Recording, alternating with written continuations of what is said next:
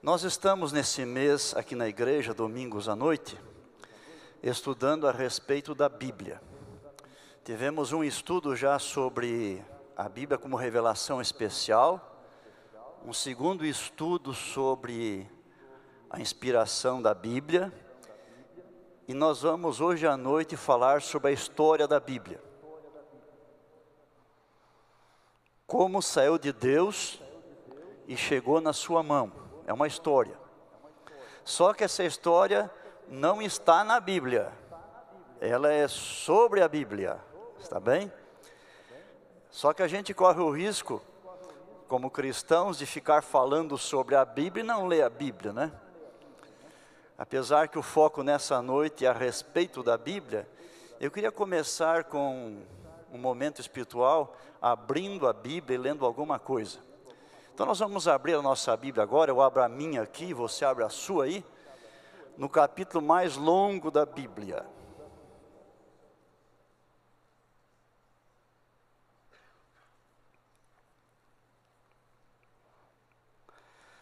É o Salmo 119. Nós temos 150 salmos na Bíblia, arredondando 100 deles, tem o nome de algum personagem junto ao título. O que mais aparece é Davi. Mas um dos salmos, 50 salmos, não tem nenhum nome junto ao título.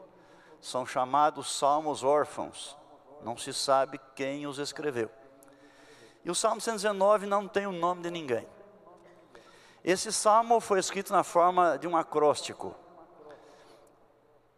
Os hebreus o povo de Deus possui um alfabeto com 22 letras.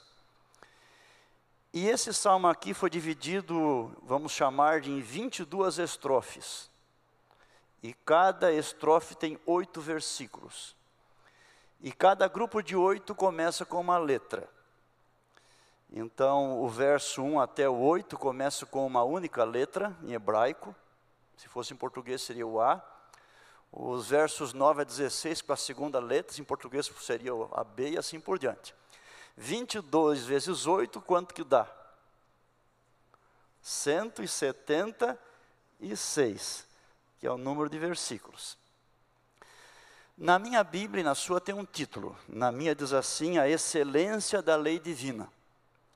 Acontece que no livro de Salmos, a palavra lei não se refere especificamente aos dez mandamentos. No livro de Salmos, lei é sinônimo de palavra de Deus. Sempre que você encontrar em Salmos a palavra lei, não são dez mandamentos, é a palavra de Deus. E este salmo aqui, então, ele está falando sobre a excelência da palavra de Deus. É claro que o salmista, seja quem for, quando escreveu esse salmo, a Bíblia não estava completa. Não havia ainda o Novo Testamento e não havia boa parte do Antigo Testamento também. Mas aquilo que ele está dizendo aqui sobre a palavra de Deus, do que já estava escrito, com certeza é verdade para tudo que seria escrito depois do Antigo Testamento e também sobre o Novo Testamento. E é um salmo muito bonito. Acontece que o salmista não quis repetir sempre lei, lei, lei. Então ele usou aqui dez sinônimos nesse salmo. São dez sinônimos. Por exemplo, olhe para a sua Bíblia. No verso 1, ele chama a lei. No verso 2, prescrições. No 3, caminhos. No verso 4, mandamentos. No verso 5, preceitos. No verso 7, juízos. No verso 8, decretos. E assim por diante. São dez sinônimos, mas todos eles significam palavra de Deus. E nesse salmo, qual é o verso mais conhecido? É o 105. E qual a expressão que usa ali? É a palavra. Lâmpada para os meus pés é o quê?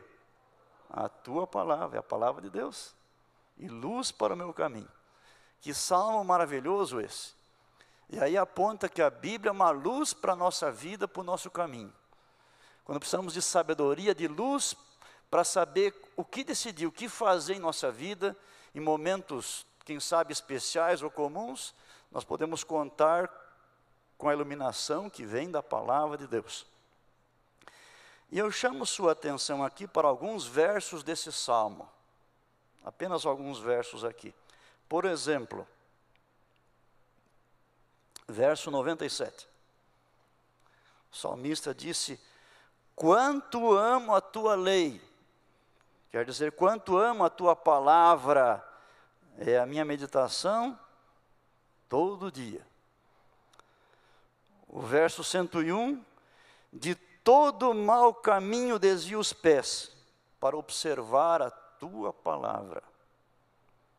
Verso 130, a revelação das tuas palavras esclarece e dá entendimento aos simples. Veja o 165.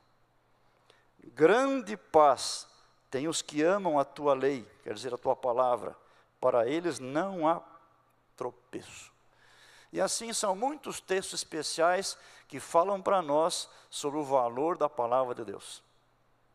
Quando nós dedicamos tempo da vida para estudar a, a Bíblia Sagrada, Deus fala ao nosso coração, a nossa vida iluminada, e nós recebemos as bênçãos preciosas que Ele tem, na verdade, para nós. Nós vamos agora estudar então um pouquinho sobre a história da Bíblia, uma história que não está na Bíblia, mas é que é a respeito da palavra de Deus. Na verdade, eu falei um pouquinho já no último domingo sobre isso, vamos continuar. A palavra Bíblia, ela vem da língua grega. Os egípcios inventaram um tipo de papel vegetal que vinha de uma planta chamada papiro. Esse papel também recebeu o nome de papiro, como eu disse no outro dia para vocês. E os gregos, na língua deles, chamavam o papiro de biblos. Então, para eles, um livro era biblos. Quando era um livrinho, diminutivo de biblos é biblion. E quando nós temos vários livrinhos juntos, a expressão é Bíblia. A palavra Bíblia em grega significa realmente livrinhos. No início, ninguém chamava a Bíblia de Bíblia. Havia outros nomes para ela. O primeiro indivíduo a usar a palavra Bíblia para o Novo Testamento foi Orígenes no terceiro século. Orígenes foi um grande líder cristão, um grande escritor também. No terceiro século, ele chamou o Novo Testamento, conjunto de livros de Bíblia. E no século seguinte, quarto século, o primeiro indivíduo a usar a palavra para todos os livros do Antigo e Novo Testamento em conjunto, chamou-os de Bíblia, foi o João Crisóstomo. No início, nos primeiros séculos cristãos, era proibido pelo Império Romano ser cristão. E houve muita perseguição e muitos cristãos morreram. Até que surgiu um novo imperador chamado Constantino, muito famoso na história. E Constantino ele percebeu que quanto mais percebia os cristãos, mais os cristãos se multiplicavam. Por exemplo, num grande anfiteatro, como é o caso do Coliseu e outros semelhantes, nos dias de feriado, quando havia ali as lutas entre gladiadores, os jogos da época, às vezes aproveitava os momentos para levar cristãos lá para serem mortos, frequentemente devorados por feras. Eram levados ali diante de 50, 60, 80 mil pessoas e bastava eles renegarem o nome de Jesus e seriam libertos. Mas eles preferiam enfrentar a morte e continuar a crer em Cristo como o seu Salvador e o seu Rei. E quando aquelas pessoas todas viam os cristãos serem mortos, pensaram, mas que povo é esse? Que coragem é essa? No que, que eles creem afinal? E enquanto um punhadinho era morto ali, muitas centenas ou milhares se despertavam e iam atrás para saber o que, que estava acontecendo e eram tocados pelo Evangelho. E assim um grande líder cristão disse certa vez que o sangue dos cristãos é o quê? Semente. Quanto mais mata, quanto mais derrama sangue, mais os cristãos prosperam. E o Constantino percebeu isso. O império estava dividido. E ele não queria governar seu império dividido. Então, no ano 313, assim que ele assumiu o, império, ele fez um edito de tolerância. A partir de então, quem quer ser cristão, de fato, pode ser cristão. E a história diz que ele próprio também se tornou cristão. E aí virou moda ser cristão, e muitos dos ricos, dos importantes, das autoridades tornaram-se cristãs, pelo menos de fachada, pelo menos deixando batizar. No ano 330, Constantino encarregou Eusébio, um grande líder cristão, de preparar 50 Bíblias para igrejas de Constantinopla que ele pretendia construir. E aí eles iam preparar Bíblia do melhor pergaminho que fosse possível. E essas 50 Bíblias, tudo indica, foram os primeiros volumes que continham toda a Bíblia Sagrada num volume só. Antes eles estavam separados, os livros separados. E pela primeira vez agora, ele, nessas 50 Bíblias, apareciam todos os livros dentro de um único volume. E cada volume foi para uma igreja depois, segundo a sua destinação. Vamos falar um pouquinho sobre os originais da Bíblia. Eles são chamados de autógrafos. Para nós, autógrafo o que é? É uma assinatura que colhemos de alguém. Quando julguemos, julgamos alguém importante, a gente corre atrás para tentar pegar um autógrafo. As crianças e jovens fazem isso. Você já pegou autógrafo de alguém na sua vida? Você já deu autógrafo para alguém? Eu me lembro quando era garoto, eu estava com 12 anos, 1967, eu era aluno no IACS. E aí, no fim de semana, apareceu por lá o neto da irmã White, Arthur White. Não tinha mais cabelo, baixinho, já de uma certa idade avançada, e ele fez uma pregação uma sexta-feira à noite para nós lá.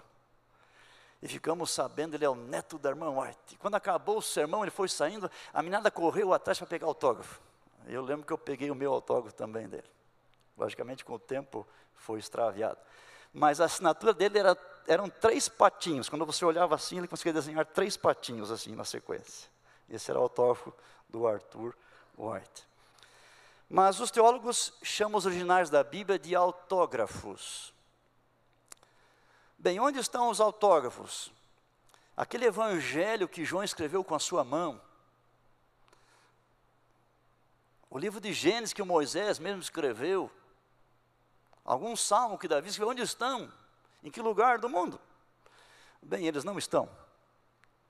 Eles não existem mais há séculos, há muito tempo, nenhum deles. Por que isso? Por duas razões. Primeiramente, por causa do próprio manuseio. Nos tempos bíblicos não havia no início livros como os nossos, quadradinhos, bonitinhos assim, não é? Era na forma de rolos, como vimos um outro dia aqui, já mencionei isso. E quando eles tinham que ler o livro, eles precisavam desenrolar, ler e enrolar. Desenrola e enrola, desenrola e enrola.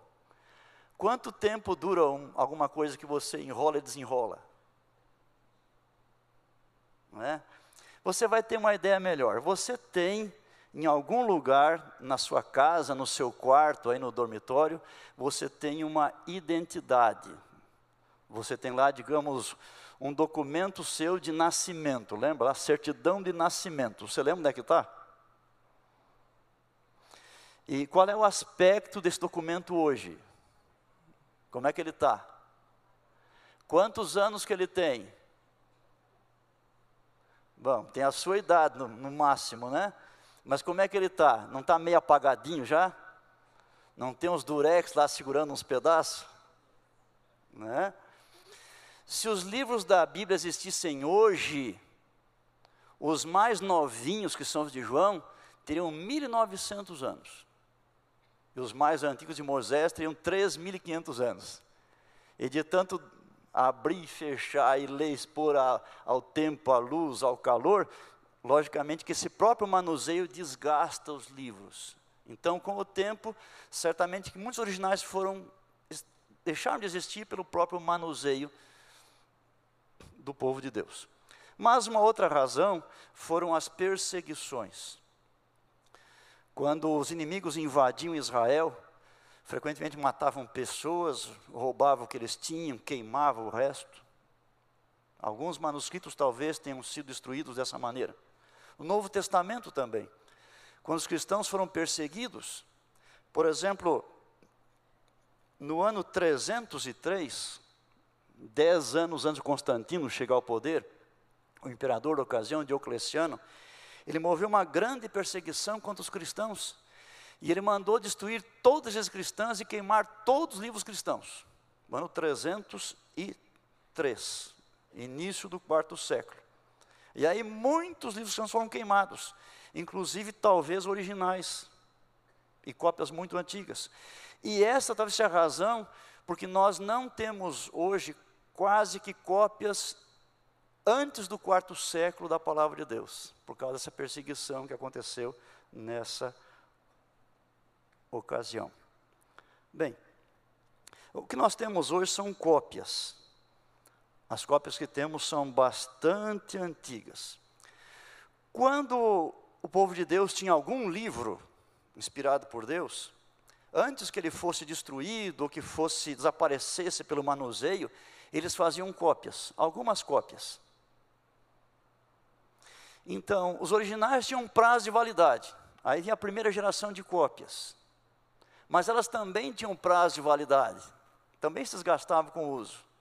E antes que as primeiras cópias sumissem, fizeram cópias de cópias. Que também um dia foram desapareceram. E aí vieram cópias das cópias das cópias. Então, as gerações de cópias. O que nós temos hoje, então, não são originais da Bíblia, nós temos cópias muito antigas, algumas delas.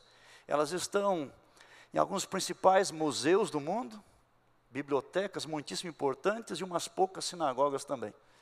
Elas são guardadas no sistema de refrigeração especial, iluminação especial, enfim, para que possa ser preservada e não se deteriore.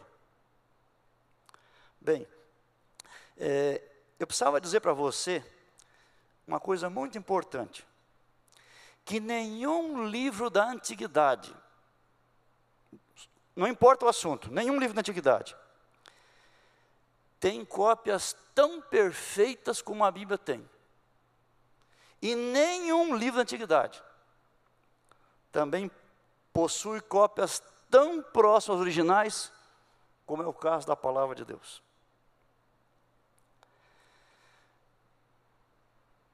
Desde que a palavra de Deus saiu de Deus e chegou na sua mão, ela passou por muita gente.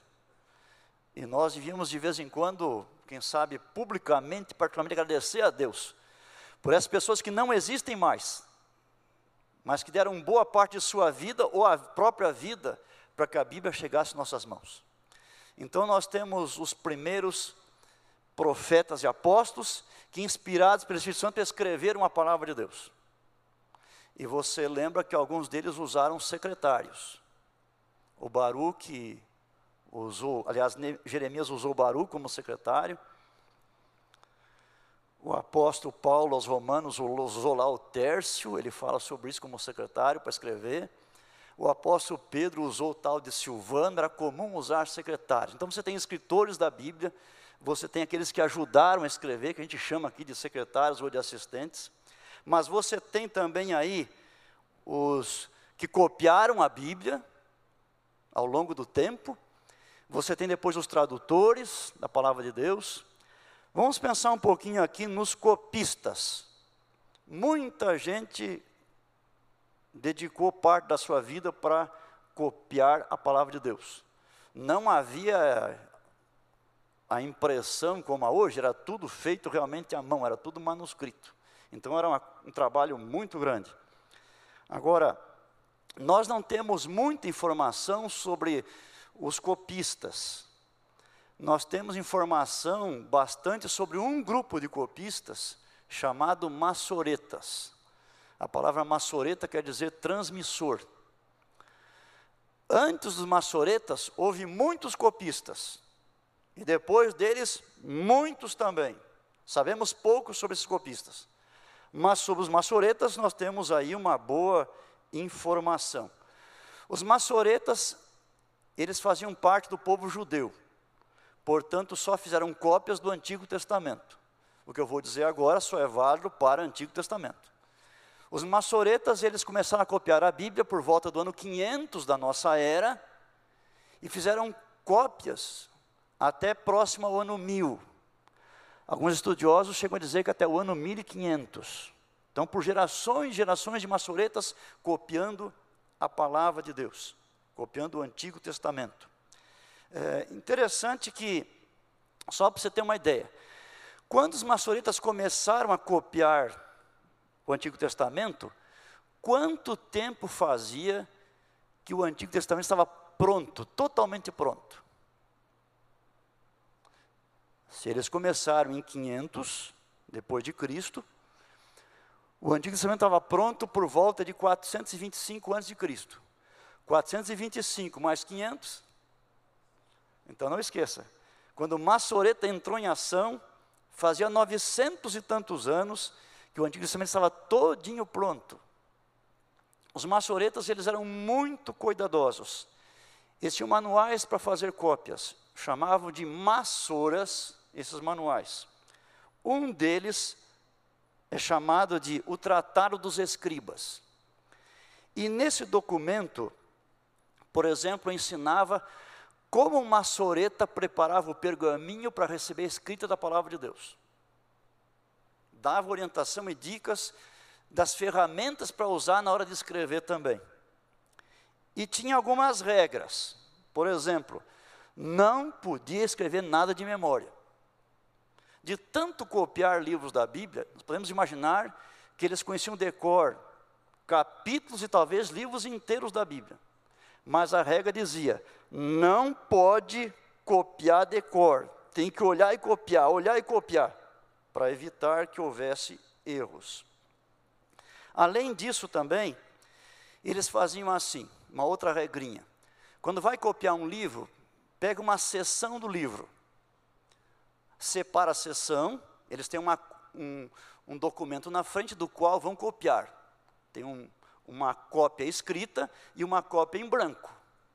Naquela cópia escrita, ele separa a sessão e ele conta, no caso de poesia hebraica, e muitos livros são em poesia, quantos versos poéticos tem. Mas conta também quantas palavras tem naquela sessão. Quantas letras tem na sessão e qual é a palavra central. E aí eles fazem a cópia com muito cuidado. Acabou a cópia, eles contam agora. Quantos versos poéticos tem aqui, no que eu copiei? Quantas palavras tem? Quantas letras tem? E a palavra central é qual? Aí se conferiu, a, a sessão está aprovada. Se tiver alguma coisa diferente, é rejeitado a cópia. Foi mal feito, tem que fazer de novo. Isso mostra então para nós aí é, o cuidado que eles tinham em fazer cópias da palavra de Deus. E quando tomavam uma cópia e eles percebiam que havia algum errinho, alguma coisinha lá, geralmente é coisa pequena, por exemplo, se fosse em português, um errinho de português, o que, que eles faziam? Eles não mexiam, mas eles colocavam na nova cópia uma observação na margem, uma explicaçãozinha ali, é? sobre aquilo que eles perceberam que podia ser erro. De tal modo que quem fosse ler a cópia deles podia perceber e a própria pessoa julgava, aceitar ou não a informação que ele prestava ali junto à margem. Podia ser a margem de um lado, de outro, em cima, embaixo, enfim. E eles foram tão fiéis que a gente chama hoje texto maçorético, o que eles copiaram. E as Bíblias ao longo do, ao redor do mundo, quando vão traduzir o Antigo Testamento, os autores usam o texto maçorético, que foi feito aí com essa fidelidade pelo grupo de maçoretas. Quando se estuda esse assunto também, a gente percebe que há algumas diferenças entre uma cópia e outra. Nós temos hoje milhares de cópias da Bíblia. Alguns livros da Bíblia têm muito mais cópias do que outros. eles foram mais conhecidos que outros, eles foram mais divulgados, disseminados que outros. Mas nós temos milhares de cópias. E quando se compara uma cópia com outra, às vezes se encontra uma diferença. E essas diferenças, elas são chamadas de variantes. Variante, então, é uma diferença que há entre duas ou mais cópias do mesmo texto. Se você pega um evangelho, por exemplo, de Mateus, e outro de Marcos, e vê uma diferença, isso não é variante, porque são textos diferentes. A variante é quando você pega o mesmo texto, por exemplo, uma cópia de Mateus e outra de Mateus, e há uma diferença, isso chama-se variante. Como há milhares de cópias da Bíblia, também há milhares de variantes. Agora, cada variante aparece sempre num número muito reduzido de cópias. A grande maioria de cópias, especialmente as melhores, elas não possuem a variante. E como disse alguém, as variantes são mais interessantes do que importantes. Nenhuma doutrina cristã se baseia em nenhuma variante. Elas são apenas erros periféricos. Existe uma ciência chamada crítica textual. E os especialistas, eles estudam essas cópias da Bíblia, comparam umas com as outras, eles têm várias regras para seguir, que eles foram descobrindo ao longo do tempo, e eles conseguem, quando comparam a cópia, dizer, essa aqui é certa e não aquela outra. E eles dizem qual é o erro e dizem também como que o erro entrou. Então, esse é um trabalho que é feito pela crítica textual. Eu repito, as diferenças que há, elas existem apenas num pequeno número de cópias. As outras cópias, a maioria e as mais confiáveis, não possuem naquele ponto essa diferença. Então, nós podemos com segurança olhar para a Bíblia e dizer: isso aqui realmente está correto, isso aqui é a palavra de Deus. E é muito comum líderes cristãos, estudiosos da Bíblia de qualquer denominação, dizer assim que Deus não só entregou a sua palavra, mas que Deus também preservou essas cópias para nós. E eu queria, para terminar aqui, ler para vocês um, apenas uma linha e meia de Ellen White a respeito desse assunto. Ela escreveu assim: as seguintes palavras: Os manuscritos hebraicos, quer dizer, do Antigo Testamento, e gregos, Novo Testamento, das Escrituras, têm sido preservados através dos tempos por um milagre de Deus. Nosso Deus amado não apenas nos revelou a verdade, não apenas isso chegou. Temos ainda os tradutores, né? Vai ficar com uma oportunidade de falar um pouquinho sobre tradutores para vocês também. São pessoas que Deus usou para que nós pudéssemos ter a Bíblia em nossa própria língua. Para você ter uma ideia, a Bíblia toda foi escrita em três línguas. O Antigo Testamento quase todo em hebraico, pedacinho muito pequenininho em aramaico. Novo Testamento em grego. E dessas três línguas, nós temos a Bíblia hoje em mais de 2.500 línguas e dialetos.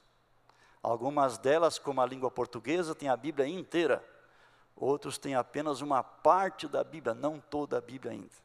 Mas, de qualquer forma, no mundo todo, pessoas continuam a traduzir a Bíblia para que todo mundo possa ter a palavra de Deus. Se calcula que hoje 95% das pessoas do mundo têm acesso à Bíblia inteira, ou pelo menos a parte dela, e pode ali encontrar então a salvação que você ame a sua Bíblia, o seu exemplar da Bíblia, que você estude essa Bíblia com oração, com gosto, e que essa palavra de Deus seja uma bênção na sua vida e o ajude na sua caminhada em, no rumo ao reino de Deus. Amém.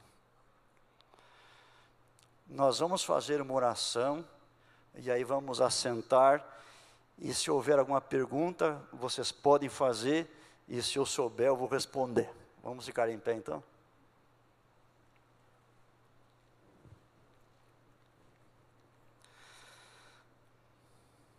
Obrigado, Senhor Deus, mais uma vez porque o Senhor nos deu a revelação por meio da Bíblia Sagrada.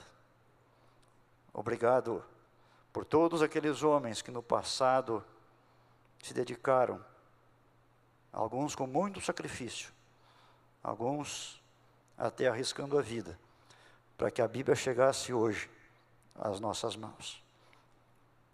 Como o salmista escreveu, quanto amo a tua lei que assim seja em nosso coração também. Que cada um de nós considerado possa dizer: Quanto amo, Senhor, a tua palavra. Que ela seja viva e eficaz em nossa vida, nos transformando pela ação do Espírito Santo, para sermos mais parecidos com Jesus.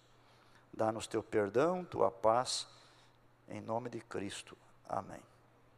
Podem se assentar. Nós temos um microfone que vai rodar aqui, então, quem tiver pergunta, levante a mão aí e nós Vamos apreciar aí a pergunta. Pastor, eu na realidade tenho duas, se me Sim. permitirem. Então, primeira. o senhor falou de inspiração, preservação e a escolha. A escolha do que era sagrado do que não era sagrado. Eu não faço teologia, provavelmente essa pergunta é óbvia para a maioria que está aqui que faz teologia, mas para nós leigos, por exemplo, Esther não tem a palavra Deus no livro de Esther. Se eu fosse escolher, eu não teria escolhido Esther. A priori, assim, sem pensar, só dando exemplo, né? Não quer dizer que não tenha nada de importante, com certeza. Sabemos que Você tem. está dizendo quem escolheu quais os livros colocar na Bíblia? Isso, que é sagrado, o que não é sagrado, o que é cano, o que não é cano sagrado. É, aí é um outro capítulo chamado Formação do Cano. Essa pergunta é a mesma feita na semana passada por um pastor que estava aqui. Mas é, de um modo geral, nós não temos muita informação detalhada sobre o Antigo Testamento o processo. Nós temos mais sobre o Novo Testamento. No Antigo Testamento, o povo judeu aceitou os livros que foram escritos até a época de Malaquias e Neemias, que é por volta do ano 425. Tanto que é que os apócrifos do Antigo Testamento, eles todos são depois dessa época. Eles foram escritos depois, eles não foram aceitos pelo povo de Deus. Somente escritos até essa época aí. Com relação ao Novo Testamento, alguns concílios eh, cristãos, eh, nos seus votos, declararam quais seriam os livros canônicos aceitos na Bíblia.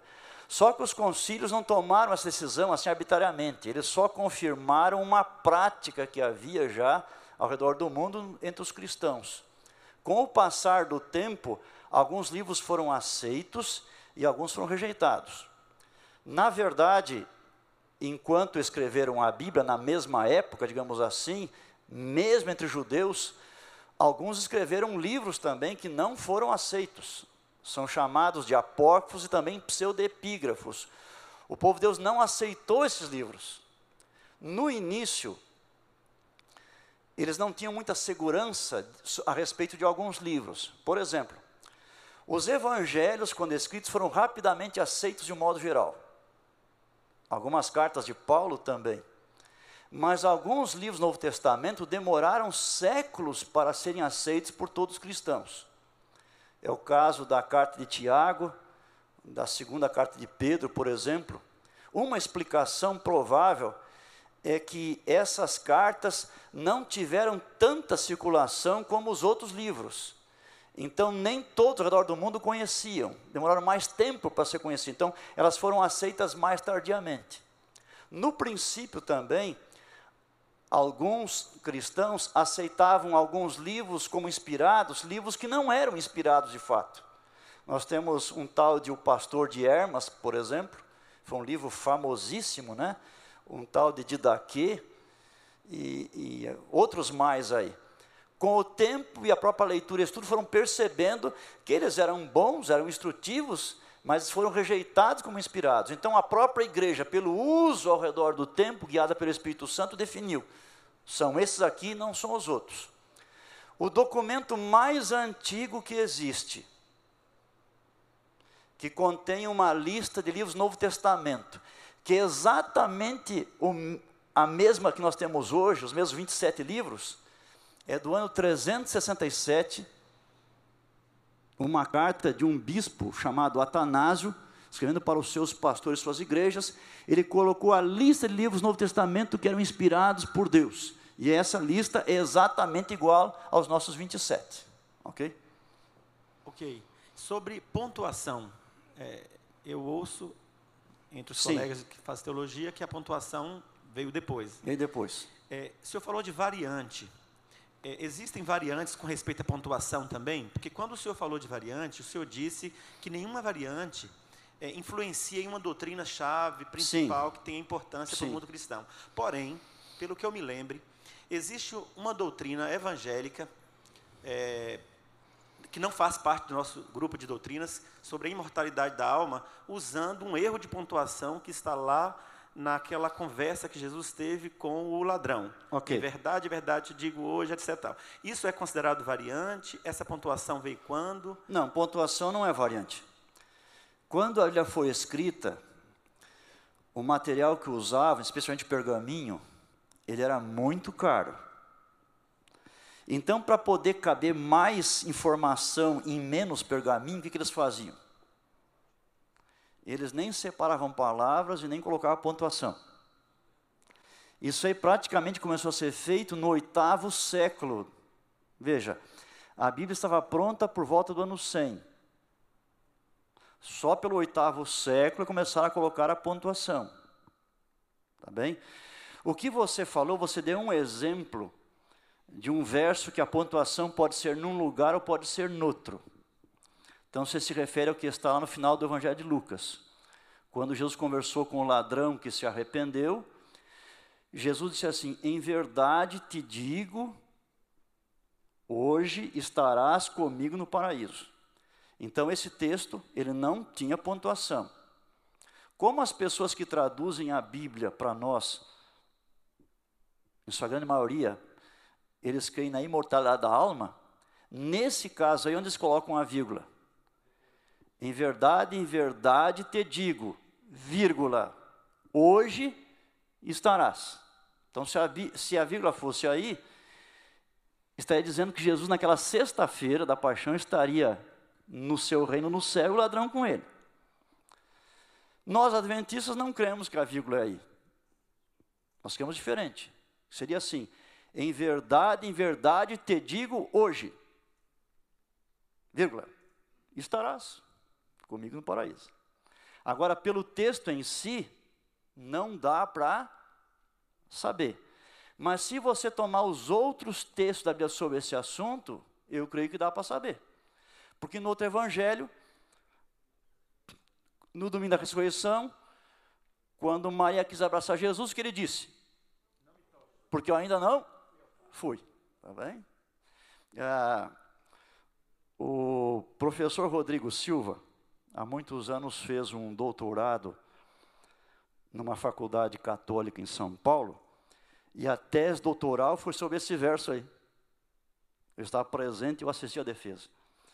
Na tese, ele não procurou mostrar que onde colocamos a vírgula está certo, porque logicamente eles não iam aceitar isso. Mas ele demonstrou que esta é uma possibilidade, e aí ele foi aprovado. Ok? Mas isso não é variante, porque tem a ver com pontuação. Ok? Ali tem uma pergunta?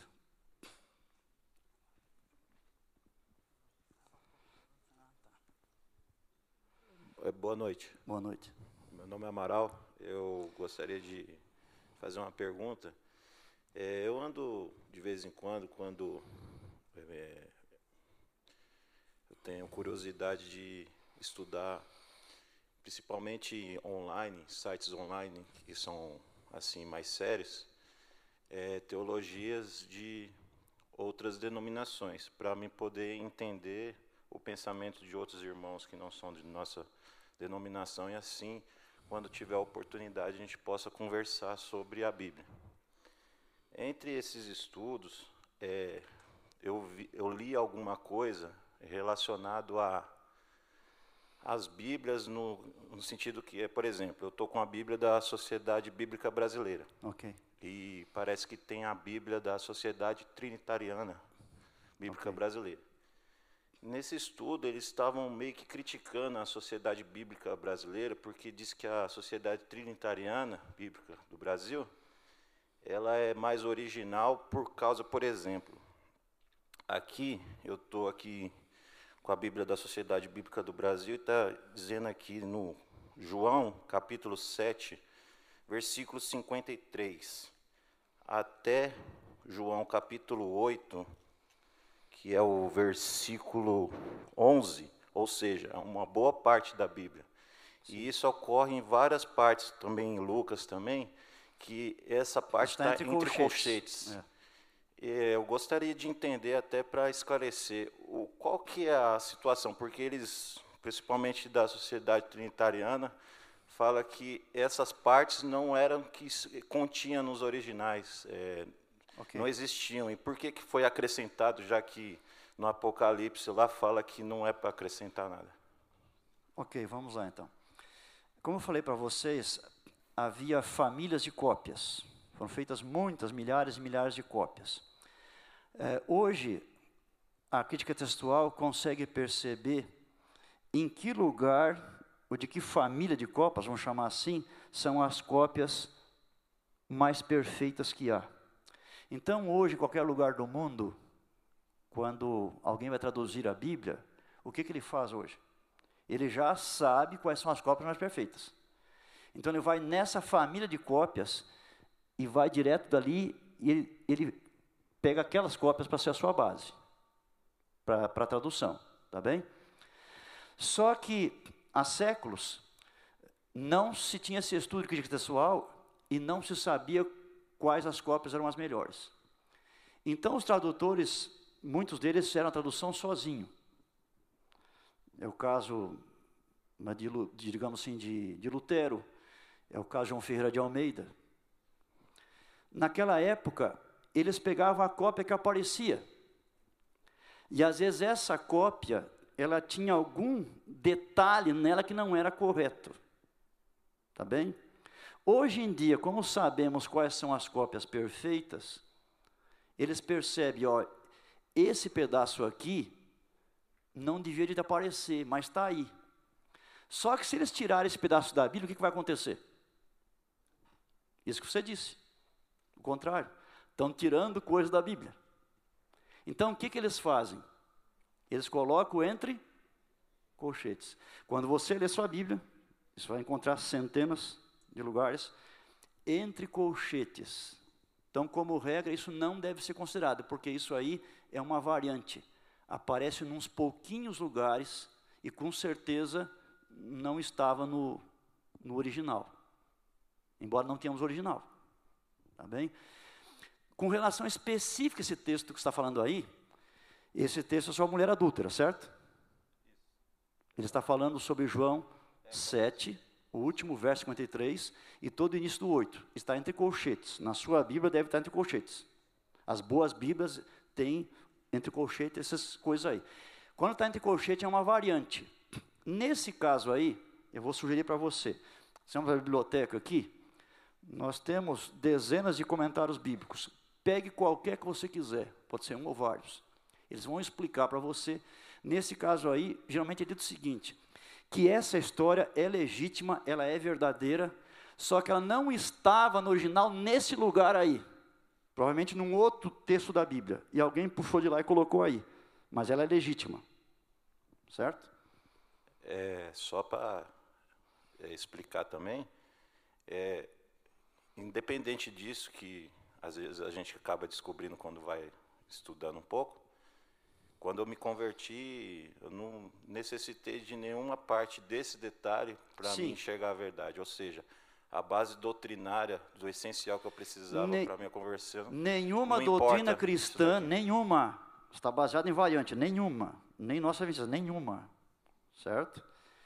Então, é, foi boa a tua pergunta, aí a, a explicação.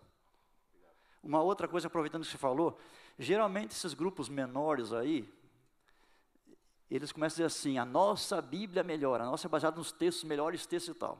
É tudo balela. Você pode confiar plenamente nas sociedades bíblicas, são 150 no mundo. A mais importante, a maior hoje é a do Brasil. Vocês podem confiar plenamente que estão usando os melhores textos. E os autores são sérios, eles fazem o melhor que eles podem. Nós temos excelente tradução da Bíblia na língua portuguesa. Aliás, aproveitando, agora no mês que vem eles vão estar com a gente aqui agora. A Bíblia que usamos hoje é a Almeida atualizada, segunda edição. Eles vão estar aqui daqui a algumas semanas para lançar a terceira edição, tá bem? Por exemplo, uma diferençazinha, não vai mais ter na Bíblia tu, é você. A não ser quando for em relação a Deus, daí por respeito continua aí. Por exemplo, tu, ó Deus, daí continua, né? Mas o resto é sobre o ser humano vai ser você, que é uma linguagem mais falada por nós hoje também. Mais alguém? Tem um aqui, ó, na extrema, minha extrema esquerda aqui. Vamos fazer assim, essa é a última então, por causa do tempo, tá bem? Aproveitando, eu estou lembrando você que o que eu estou falando aqui está nesse livro, Introdução Geral à Bíblia. Você tem aqui na livraria da CPB ali à disposição, se um dia você quiser adquirir ou contar para algum amigo que existe essa informação, está à disposição ali. Pois não. Pastor, é, sobre esse assunto mesmo aí das variantes, eu até vi uma também que eu aprendi é, sobre o texto recebido e o texto crítico. Ok. Essa é uma pergunta que eu já queria fazer, para mim poder entender isso melhor. E eu vi no, num texto de Jesus que ele fala assim: e ser batizado com o batismo com que eu sou batizado. A Sociedade Bíblica Trinitariana coloca esse texto dessa forma. Ok. A, no Brasil. Sim, são diferentes, mas coisas mínimas. Isso não vai influenciar em nenhuma doutrina específica, né? Pode parecer que um detalhezinho ajude uma lá, mas aquela uma não está baseada só nisso aí, em outras coisas mais. Isso é apenas um detalhezinho. São dois tipos de textos aí, tá? Então tem um texto que é mais usado do que o outro, mas é uma linguagem e envolveria mais tempo para explicar esse assunto dos, do texto receptos, no caso aí, tá bem? Ok, gente, muito obrigado pela atenção, Deus abençoe você, você tem uma semana muito abençoada, domingo que vem temos mais o último estudo aí a respeito da palavra de Deus.